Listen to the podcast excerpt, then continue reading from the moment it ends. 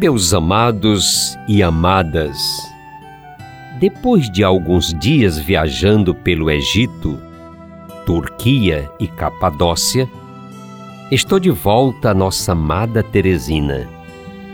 Sempre com um propósito renovado de construir pontes e nunca levantar muros que nos separem. Deixo aqui o meu registro dessa terra tão bela que encanta corações, sempre a partir da minha experiência pessoal, mas também do que encontramos na malha da internet. Escrito por pessoas que viveram a mesma experiência. Acolham o abraço deste irmão mais velho, o Padre Tony Batista. Visitei há pouco a bela e encantadora Capadócia. Não foi a primeira vez que estive por lá, mas cada vez que retorno, encanta-me mais ainda aquele pedacinho do mundo. A Capadócia fica no meio da Turquia, numa região chamada Anatólia Central. Portanto, fica bem longe de Istambul longe do mar e longe dos grandes centros urbanos. Mas fica no centro de uma área que teve há milhões de anos uma intensa atividade vulcânica que contribuiu de forma significativa para criar a paisagem que podemos ver nos nossos dias. Hoje em dia, podemos apreciar seus belos vales e montes, tão próximos e tão distantes entre si. O que a gente vê na Capadócia é um cenário exclusivo da Turquia e do mundo. Afinal, em que outro lugar podemos ver cidades subterrâneas com inúmeros andares abaixo do nível do solo? E que, aliás, foram habitados por séculos. Junto a isto, podemos encontrar rochas elevadas e escavadas que serviram para diferentes propósitos, como casas, igrejas ou mosteiros, além de vales verdejantes, vales também rochosos, e ainda temos montanhas nevadas que servem para a prática do esqui. Tudo isso nós encontramos na Capadócia.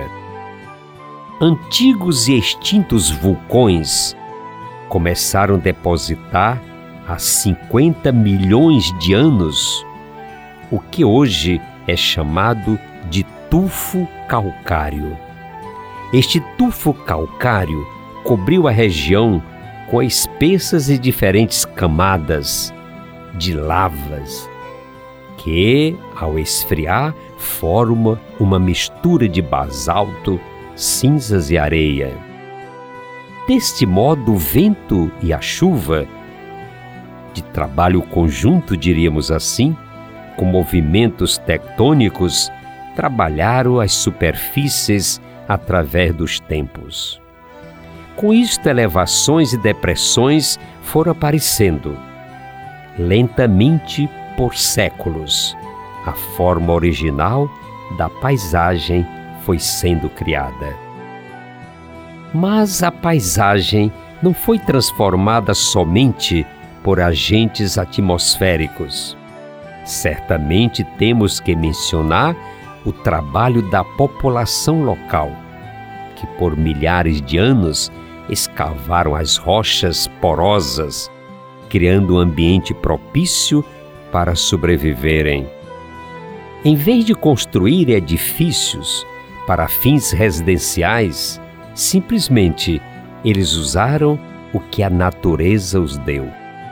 Desta forma, escavaram o interior de inúmeros pináculos ou encostas de morros para fazer suas casas, igrejas e até mesmo para fazer pombais. Aliás, os pombais, que tinham grande importância naquele tempo, pois os monges coletavam as fezes dos pombos para usar como adubo de suas vinhas, de modo que dessas vinheiras vinham as uvas doces para fazer o vinho. Então os pombos, além de produzir o esterco, eram úteis também e usados como meio de transmitir mensagens. Tudo isto fez com que nesses arredores abundassem cavernas naturais e artificiais. Hoje em dia, algumas delas ainda são habitadas e, em muitos casos, servem de hospedagem para quem visita a região. Atualmente, sabemos que a região é habitada há milhares de anos e de forma contínua.